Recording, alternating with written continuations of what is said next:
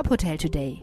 Die Nachrichten des Tages für die Hotellerie von tophotel.de. Mit Stefanie Reinhardt.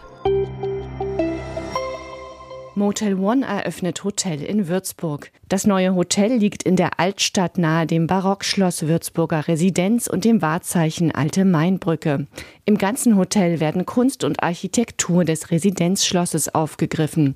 Der Empfangstresen wurde aus Naturstein gefertigt und erinnert an die Säulen im Schloss. Vorbild für die Kunst im Eingangsbereich des Hotels war das Fresko aus dem Treppenhaus des Schlosses, das größte zusammenhängende Deckenfresko.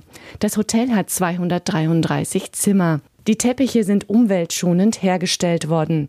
Das Haus wird laut Motel One zu 100 Prozent mit Ökostrom betrieben. Außerdem gibt es wassersparende Armaturen und Naturkosmetik ohne Mikroplastik in nachfüllbaren Pumpspendern.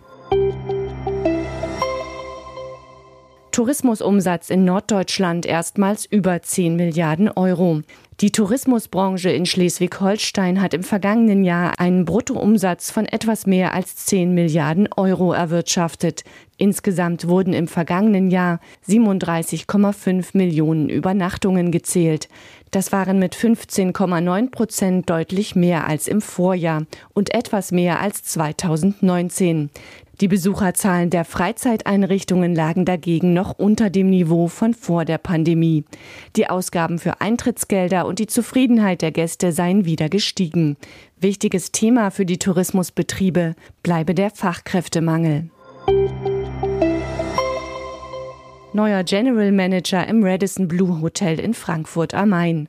Timo Oberleck hat im Juli die Leitung des Design- und Konferenzhotels übernommen Oberleck bringt viel Erfahrung bei der Radisson Hotelgruppe mit. Er war zuvor Hotelmanager des Radisson Blue Hotels und des Park Inn bei Radisson in der rumänischen Hauptstadt Bukarest. Das Radisson Blue Hotel in Frankfurt ist Oberleck schon bekannt. Vor fünf Jahren war er dort als F&B-Manager im Einsatz. Das Hotel hat 434 Zimmer und 17 Konferenzräume. Vor seinem Start bei Radisson war Oberleck mehrere Jahre im Sheraton Frankfurt Airport Hotel tätig, in unterschiedlichen Positionen.